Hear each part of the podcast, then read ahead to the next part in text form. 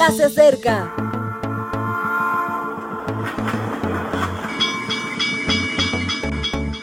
Partimos ya.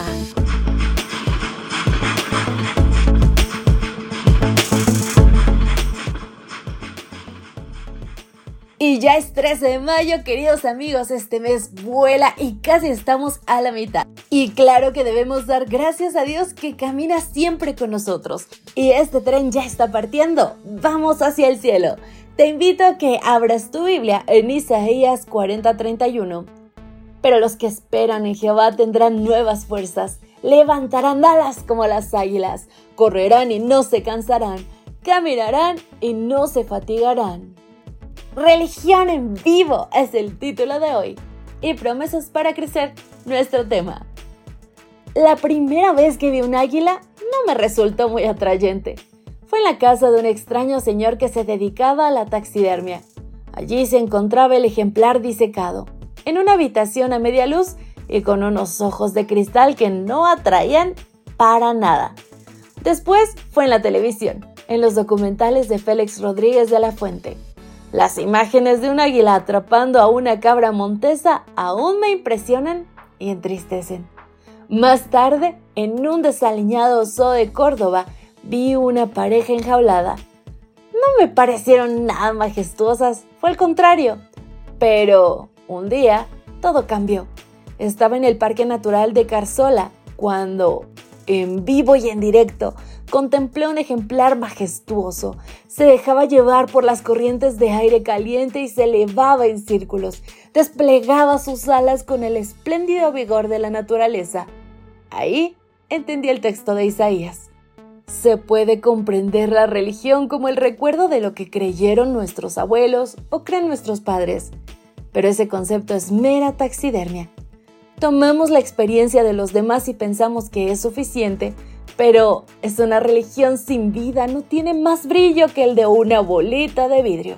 También se puede concebir la religión como algo virtual, algo que se ve de lejos, sentados en nuestra zona de confort. Los demás nos cuentan las maravillosas aventuras de los misioneros o los testigos de la fe, y nosotros enjuiciamos si nos gusta o no el documental.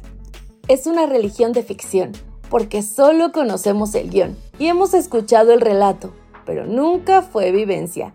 Y podemos pensar que la religión enjaulada es religión, pero no lo es. Una existencia espiritual no puede darse solo cumpliendo normas o compromisos sociales. Se puede ir toda la vida a la iglesia y nunca haberse encontrado con Dios. No hay nada como la religión en vivo y en directo. La gracia de Dios se despliega con tanta majestad que sentimos que nos remontamos a espacios mucho más elevados. Jesús es como esa corriente térmica que, apenas extendiendo el alma, nos alza hasta parajes inesperados, a visiones panorámicas de la existencia. La religión en vivo es vida, el vigor del espíritu. Dios nos ha prometido que si lo deseamos podemos tener esa vivencia. Déjate de experiencias disecadas, de experiencias virtuales, de experiencias enjauladas y vive. Vive con Jesús.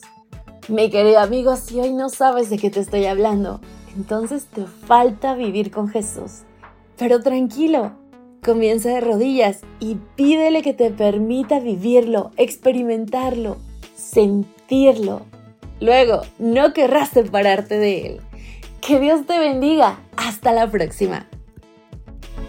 Gracias por acompañarnos. Te recordamos que nos encontramos en redes sociales. Estamos en Facebook, Twitter e Instagram como Ministerio Evangelike.